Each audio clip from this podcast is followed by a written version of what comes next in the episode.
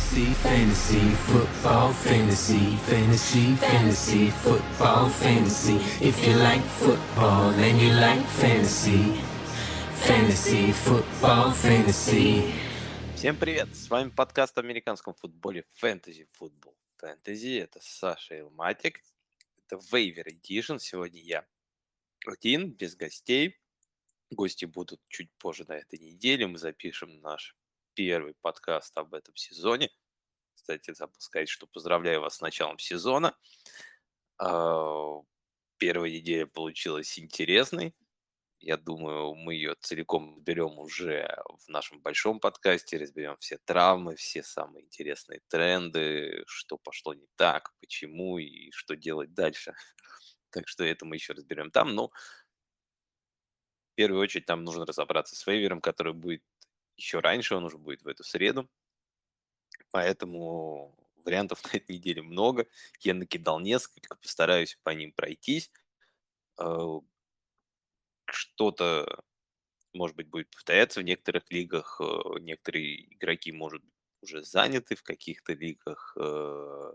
Э, они свободны, так что смотрите по своим лигам, это все очень так специфично, но я старался подбирать игроков, которые, скорее всего, на ваших драфтах Э, на, на, вашем, на вашем драфте их не взяли, и на, на вейвере они доступны.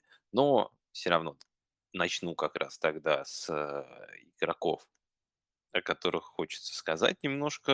Вдруг они у вас еще есть на, на вейвере. Это Алжир, раннинбэк из э, Атланты. Не во всех драфтах я видел, он уходил.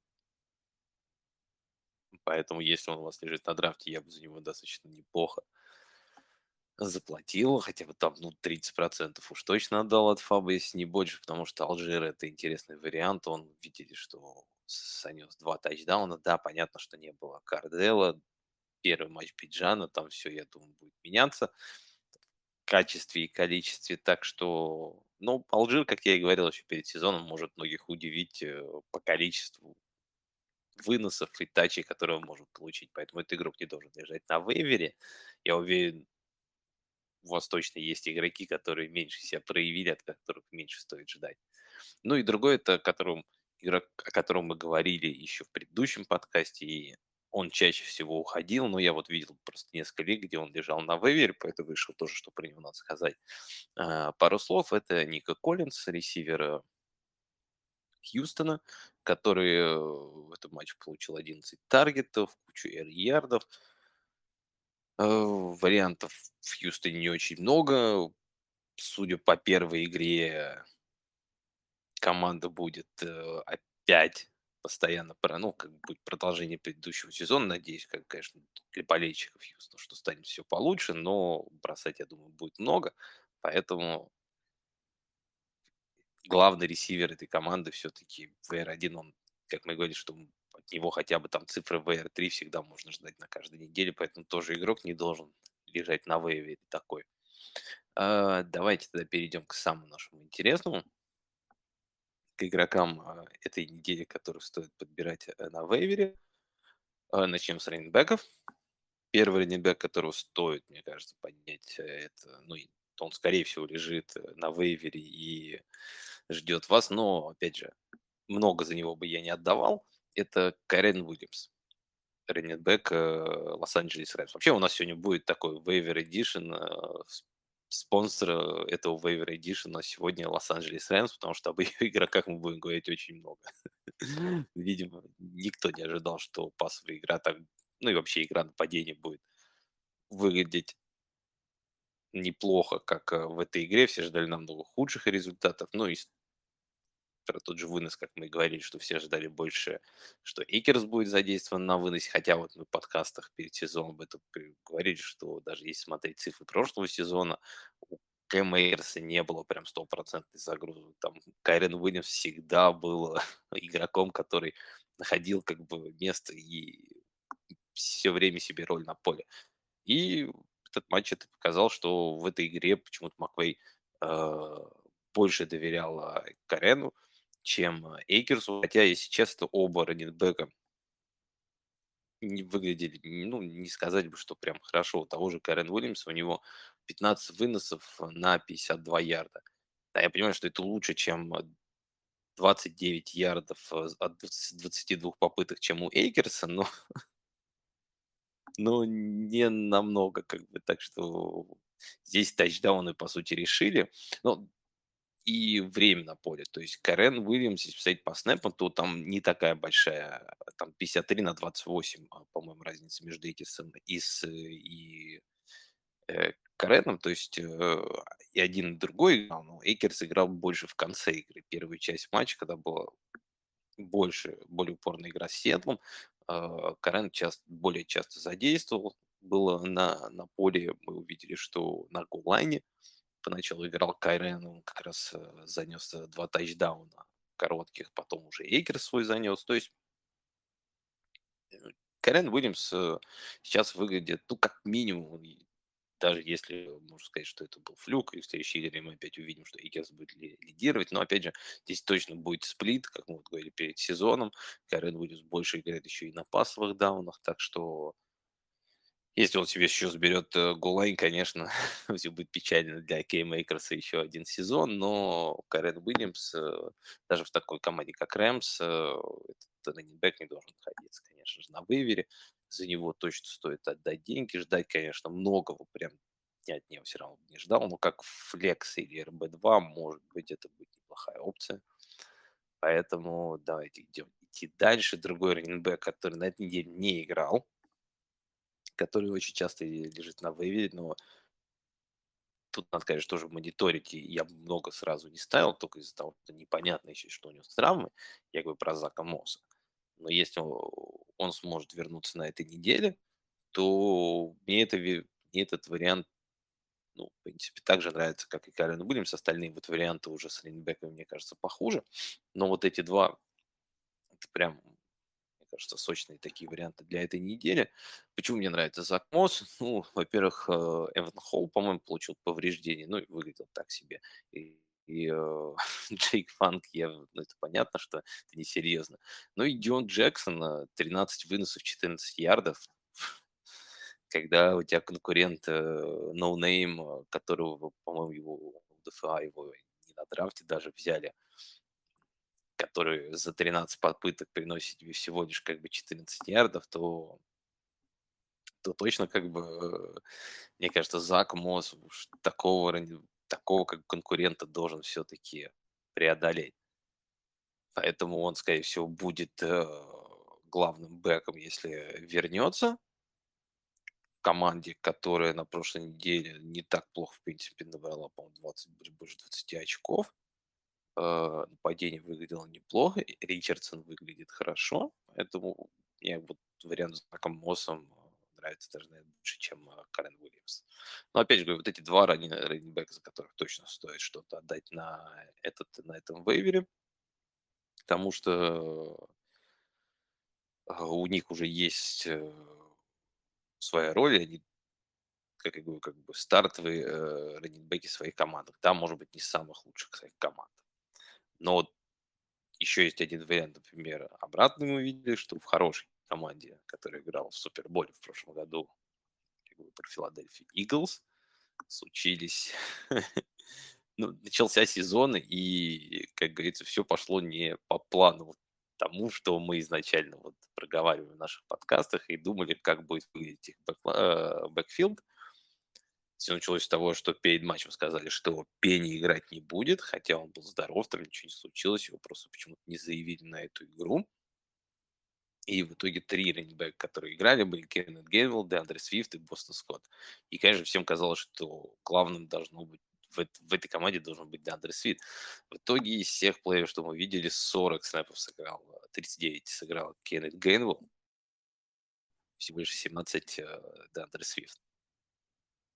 Причем на первых даунах, на третьих даунах, на коротких дистанциях, везде, по сути, э, Кеннет Гейнвелл был доминирующим раннинбэк. То есть он и выносил, и ловил, и получил главный объем в этой команде, что немного удивительно, потому что Гейнвелл сколько видели уже в Филадельфии, просто по-моему, уже третий год все говорят о том, что Гейнвилл вот-вот, ну не третий, хорошо, второй как минимум, что Гейнвилл это прям слипер в конце драфта, но вот никак не складывалась ситуация. Вот, может быть, этот сезон будет складываться чуть лучше, но, по крайней мере, из того, что вы видели из первой игры, прям вот э, меня немножко удивило и огорчило, конечно, такое плохое использование Деандре Свифта, который я брал в, не, в нескольких лигах.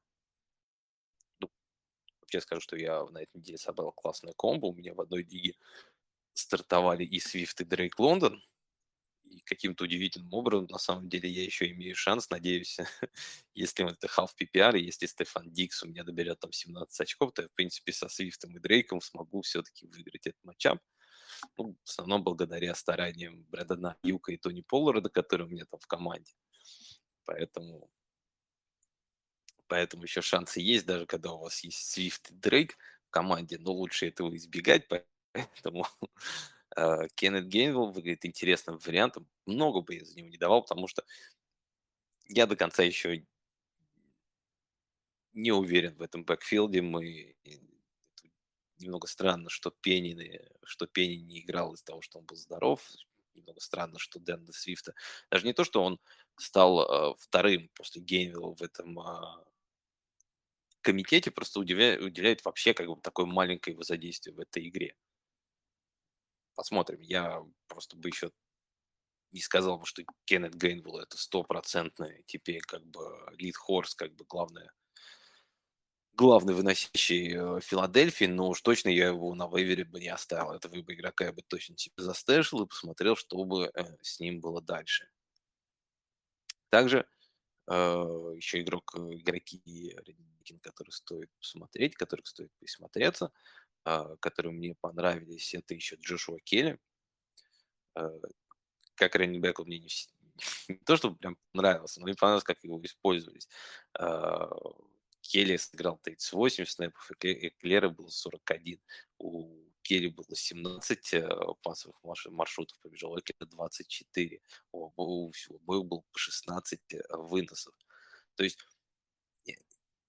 Келли и Клэр, ну, не то, что, конечно, поделили, прям понятное дело, что в важных более таких моментах выходила Клэр, но был момент, я помню, в третьих, особенно, в четвертой четверти, видимо, когда дали Клэру чуть отдохнуть, когда прям несколько драйвов Келли прям доходил, как бы до зачетки, тащил мяч, выглядел не так плохо, и ему самое главное, что давали время. Вот мы вспомним прошлый сезон, тут Меклер почти один использовался, ни Келли, ни Айзия Спиллер, им особо не давали большого количества снэпов. Сейчас, как мы знаем, пришел новый координатор из Далласа, который в свое время использовал и Зика, и Тони Поллард вместе на поле. То есть у него было деление больше как не на главного и остальных, как бы, а там он был 1А, 1Б.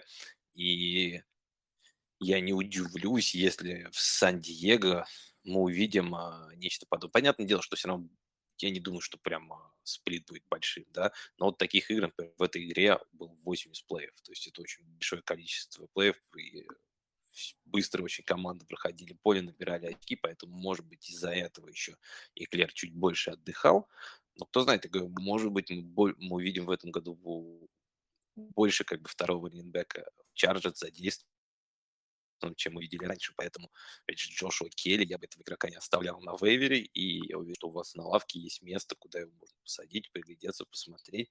Если реально они будут делить, как Зиг тот же и Поллард, ну, относительно как Зиг и Поллард, что хотя бы будет такой, как 1А, 1Б, раннитбэк в таком нападении, в команде, которая может генерить по 80 плеев за игру, это хороший игрок для флекса всегда будет.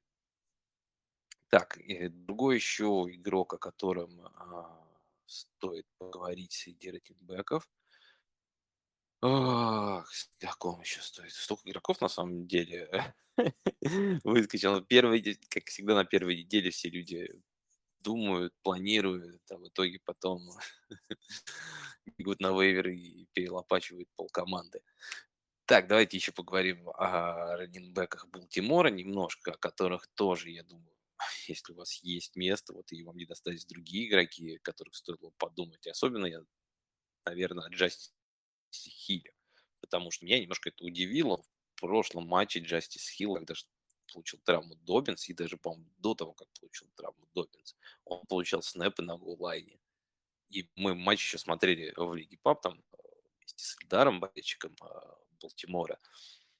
Я тогда у него спрашивал, почему как бы на голлайне выходит Джастис Хилл, а не Гас Эддерс. Все-таки мне казалось, Гас Эддерс более пробивной такой, для голлайна более типичный такой раннер, но выходил Хилл на самом деле делал свое дело, на что Идар сказал, что, видимо, тренер и координатор просто любят построение с такими более легкими э, ресиверами, которые не всегда будут показывать, что, наверное, что идет будет вынос по центру, чтобы как-то более-менее вертеть пытаться запутать как бы соперника, поэтому э, Седерс получил меньше всего шансов в этой игре, и плюс у них есть еще новичок э, Митчелл, который вернется достаточно скоро. Есть Мелвин Гордон, точнее не скоро, по-моему, после четвертой недели, он все-таки на ФИАРе.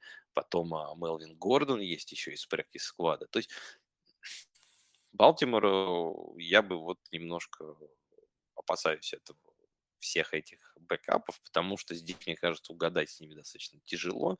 Неизвестно, кто из них какую прям будет роль занимать, и будет ли она вообще существенно релевантна для фэнтези.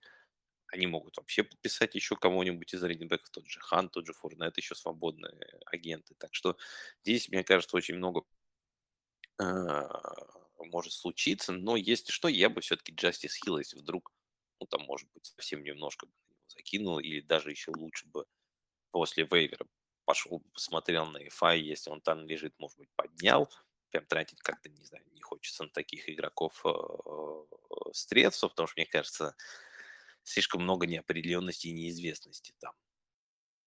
Вот. Еще ком стоит сказать из раненбеков, наверное, Таджи Спирс, э, потому что он даже получил больше снэпов, чем Дерек Хенри в пасовой игре использовался, выглядел на, на самом деле не так плохо. Но, опять же, когда, мы, когда снэпы, это, конечно, хорошо. У Дрейк Лондона 90% снэпов, как бы 0 очков, так что это не то, что приносит э, то, что приносит нам победы и фэнтези, поэтому это лишь э, хороший, мне кажется, знак для Таджея Спирса, что его все-таки используют, потому что в большинстве людей, например, как я, я когда смотрел его пленку, новичка, мне он очень понравился, он нарезки, он, он так меняет направление, на него просто прикольно смотреть, но все-таки это Titans, мы знаем, что там Хенри будет э, э, точно главным выносящим, но вот первый матч показал, что может быть, Тайджей Спирсу там найдется место. Поэтому как stash для лавки это неплохой вариант. Ну и также можно еще, наверное, сказать про пару слов про Форда, что Чаба не мы видели, что получил, конечно, большую как бы роль и использовался много э, Клередом, но ну, на удивление, Форд, он почти, можно сказать, занял роль того же Ханта, ну, не в плане того, что он также много получал пасовых как комбинаций, но получил тоже существенный объем работы и, может быть, ну, конечно, вряд ли он будет как Карим Хант набирать, но все-таки может какой-то объем свой получать в этом а, нападении. То есть, если вам нужен раненбэк, вот еще, мне кажется, как такая опция, которую не, может быть, ну, такая как бы полу, полу мера такая, чтобы, ну, чтобы посадить себе и посмотреть, чтобы потом уже, если что случится, это игрок ничего, чтобы этого игрока уже не упустить. Так, это был раннинбеки. Тогда перейдем сейчас э, к ресиверам. С ресиверами у нас тут тоже, в принципе, все в порядке. Найдем, начнем с нашей главной звезды из Лос-Анджелеса. Это Пука Наку, конечно, игрок, о котором мы рассказывали вам еще в подкасте для новичков – прям вот для меня, вот когда я рассматривал всех новичков, меня вот на нем как раз они и заканчивались все те, кто мне нравится. Я помню, вот Пуканакува, и после него уже там дальше мне никто не нравился. Я еще помню, когда мы записывали подкаст, когда я сказал, что вот еще можно поговорить про Пуканакуву, э, как интересного проспекта. Миша сказал, что он пошел, он вышел из подкаста, Дима сказал, что как бы обсуждать это не будет. Но парень удивил в первой игре 10 ресепшенов, 119 ярдов и первый, по-моему, Рутис, который на первой же неделе получил больше 100 ярдов, у него он восьмой на этой неделе по air ярдам, а, топ-5 по ЕПе, expected points, как бы, у него второй таргет шер, 15 таргетов, э, это цифры прям, ну, топовые цифры этой недели, и там еще было парочку моментов, там такую бомбу одну кинул, помню, Стаффорд, если бы чуть-чуть точнее, как бы чуть-чуть покороче бы ее бросил, как бы Пуку бы ее выловил, это был бы еще один шикарный тачдаун. В общем, мне игрок очень нравится. Купер Кап точно до пятой недели не вернется. Пасовая игра и игра нападения более-менее у Рэм смотрелась. Другие опции мне нравятся в этой команде. Поэтому мне кажется, у Пуки есть все шансы, чтобы понятное дело, что он не будет фейра, не будет такие цифры каждую неделю показывать. Но для флекса, мне кажется, это очень интересный вариант. И его точно не стоит оставлять на вейвере. Я вот в своих лигах, к сожалению, очень часто, когда в конце дрифтовал, всегда у меня был выбор между Пукой и Джейден Ридом. Я чаще делал выбор в сторону Джейдена Рида, который, в принципе, на самом деле тоже провел такую плохую неделю для новичка. Ну, там, Ромео Дабс, был и выглядел чуть поинтереснее. Э, поэтому вот я на этой неделе тоже планирую во многих лигах поднять пуку. Но если вам получилось поднять пуку, то есть Туту. Это еще один игрок из Рэмс. У них команда с интересными как бы, фамилиями и именами. Uh, у которого на этой неделе было 8 таргетов, который тоже набрал там больше 100 ярдов, 6 ресепшенов. Uh, у него, я думаю, роль будет не такая большая, как у Пуки. Все-таки, мне кажется, а, он более ограниченный игрок. Плюс, мне кажется, когда вернется э, Купер Кап, у него роль вообще почти не будет. Э, Ван Джефферсон, Пука и Кап играть в первую очередь. Плюс там есть еще Хигби. Так что, но на первой неделе сейчас вам нужен ресивер, если вы хотите кого-то сбросить, обновить немножко игроков. Тут интересный вариант на самом деле. Он, а, может быть, мы видели то, что мы видели на первой неделе, и с тем, как играл Пука, это был просто флюк, а тут же тут уже не первый год э, в лиге, и он более уверенный, более опытный и сможет э, лучше свои, как бы вот эти, своими четырьмя неделями воспользоваться. Поэтому вот эти два ресивера из Рэмс я бы к ним присмотрелся. Потом из ресиверов на самом деле вариантов, э, как мне кажется, намного меньше, чем а, а, чем из раннеров на этой неделе, потому что бэков, как я вот сказал уже, в принципе, все достаточно интересные варианты. А я забыл еще сказать про Рошан Джонсона, вот, кстати он слетел здесь самый конец. Рашан Джонсон э, выглядел неплохо в первой игре за Чикаго. Калил Кербер поначалу как бы начал и доминировал, весь первый драйв провел, но потом куда-то делся, и мы видели, что под конец игры Рашан Джонсон играл больше, и играл лучше даже и эффективнее. В итоге у него и у Херберта одинаковое количество снэпов, э, одинаковое количество тачей э, за эту игру, поэтому если Райан Джонсон у вас э, лежит на вейвере, мне кажется, это тоже интересный момент, потому что из того, что выглядело, Донта Форм был меньше всего задействован в этой игре.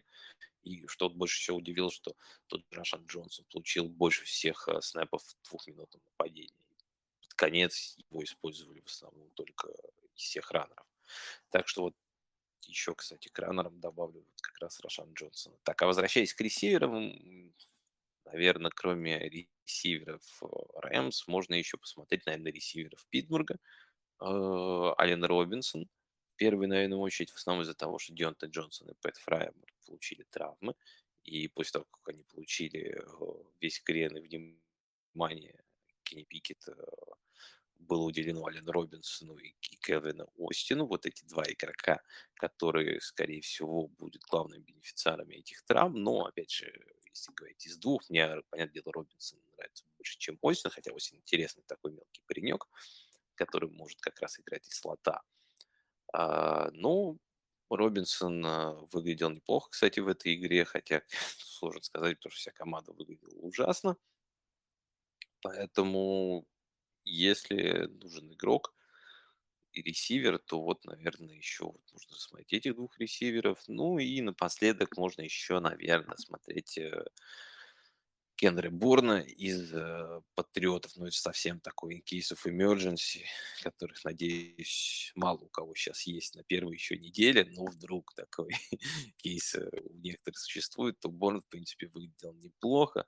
В Патриотах э, выглядел лучше, чем все остальные ресиверы. Э, больше всех маршрутов. Самое удивительное, что второй по маршрутам был Кейшон Буди, что вот это меня немножко удивило, но он выглядел не так хорошо, как Борн. А, Борн выглядел лучше, чем, вот чисто визуально лучше, чем все остальные и, и ресиверы в Патриот. Ну, и, и в этой игре надо тоже не говорить, что Мак Джонс, по-моему, бросил 54, 54, что ли, 50. Ну, короче, больше 50 попыток, по-моему, пасовых было у Мака Джонса. Это редкость, на самом деле, для Нью-Ингланда. А, но команда проигрывала, поэтому пришлось бросать достаточно много. А это может ситуацию, в которой Патриотс проигрывает в этом сезоне, можем увидеть очень часто, поэтому может, конечно, не 50, но 40 попыток пасовых, и я думаю, из тех пасовых целей Кендрик Борн будет самый главный патриотов в этом. Поэтому вот его бы еще можно, мне кажется, было бы интересно поднять, посмотреть, застэшить. А там уже время покажет. Так, если говорить по тайтендам, что удивило по тайтендам в этой, на этой неделе, э, Зак Эрц, на самом деле удивил. Он выглядел, наверное, не сказать, что прям выглядел хорошо. Я матч Аризоны с Вашингтоном еще пока не смотрел в конденсе, но из того, что видел из э, highlight ов из Zone, когда включались, там было пару моментов, Эртц, конечно, сплоховал и поймал достаточно плохие, неплохие передачи от Добса, но Добс на него бросал больше всего, у него 9 target ов, это больше всего в команде, больше, чем какие, больше, чем Маркиза Брауна, больше, чем Рондал Мура или Майкла Уилсона. То есть это главная цель сейчас э, Джошуа Добса. А, играл он больше, намного больше, чем Макбрайт. У него больше 80 процентов э, э, маршрутов к пасовому ну, соотношение к паса комбинации к маршрутам, которые он бегал, что очень важно для тайтендов.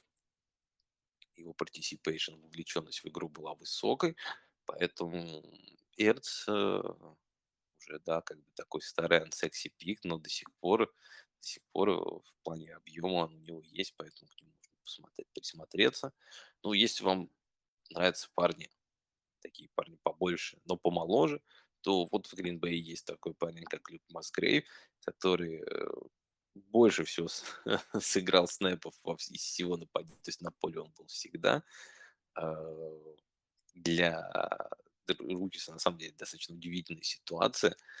А, выглядел он на самом деле неплохо. Жаль, очень жаль, что в моменте, когда он открылся, его оставили совершенно неприкрытым. Один был в поле, поймал поймал бомбу от э, Лова, который, ну, бросил, кстати, классную тоже такую передачу э, по диагонали, как бы.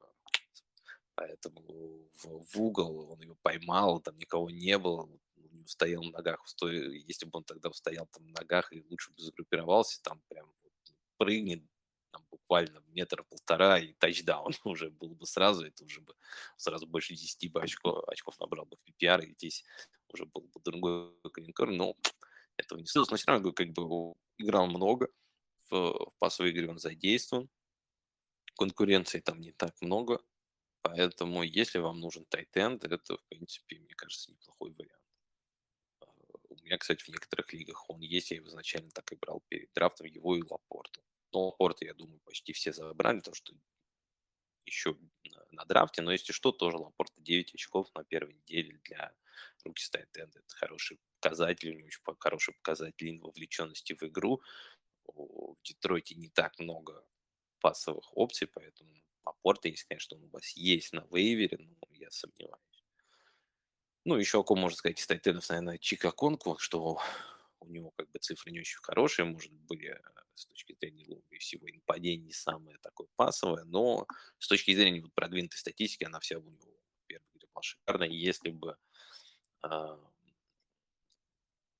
Теннехилл там не промазал, э, чуть точнее было вот с передачей, то он бы тогда занес вообще там бомбу на 50 ярдов. Это, считайте, плюс 11 очков, э, какой 11, это 12 очков э, в PPR, как бы еще к тому, что он набрал. Так что это был бы у него был бы шикарный вечер. Но да, это такие тайтенды, которые которых, вот как Масгрейв, Конфа, которые вот буквально один плей может все решить за игру. Но в отличие от многих других тайтендов, они очень часто много находятся на поле, и у них есть шанс хотя бы, чтобы каждую игру такие моменты случались.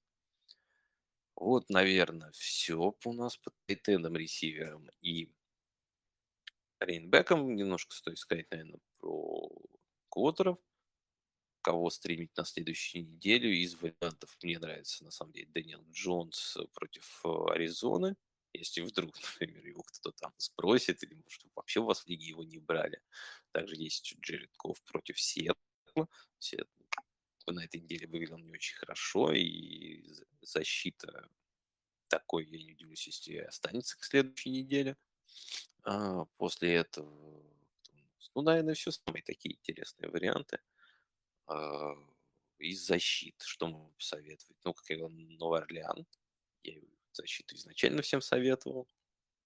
Они на, на, на первой неделе набрали 10 очков. На следующей неделе играют против Каролины, которых э, Брайсьян кинул два перехвата. И хоть Брайс, может быть, не так плохо выглядит, но все нападение пока выглядит достаточно плохо. Поэтому, мне кажется, Сейнтс и на второй неделе будут достаточно неплохим вариантом. Денвер играет с Вашингтоном.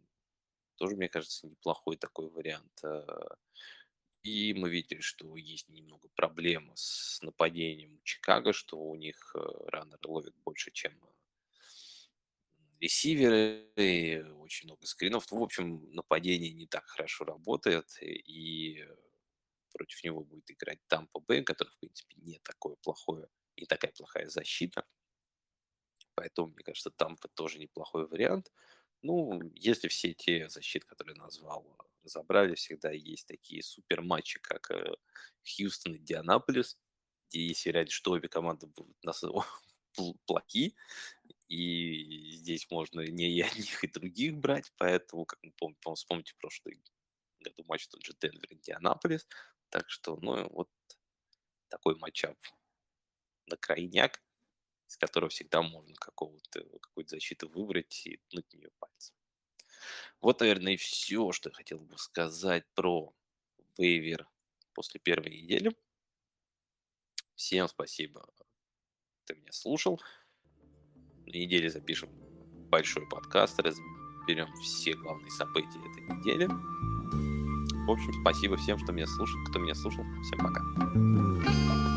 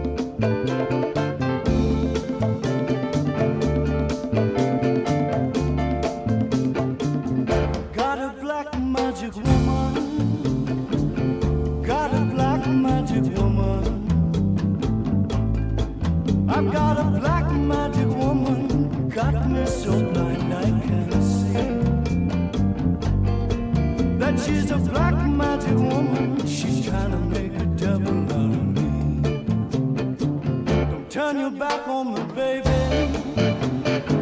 Don't turn your back on me, baby. Yes, don't turn your back on me, baby. Stop messing around with your tricks. Don't turn your back on me.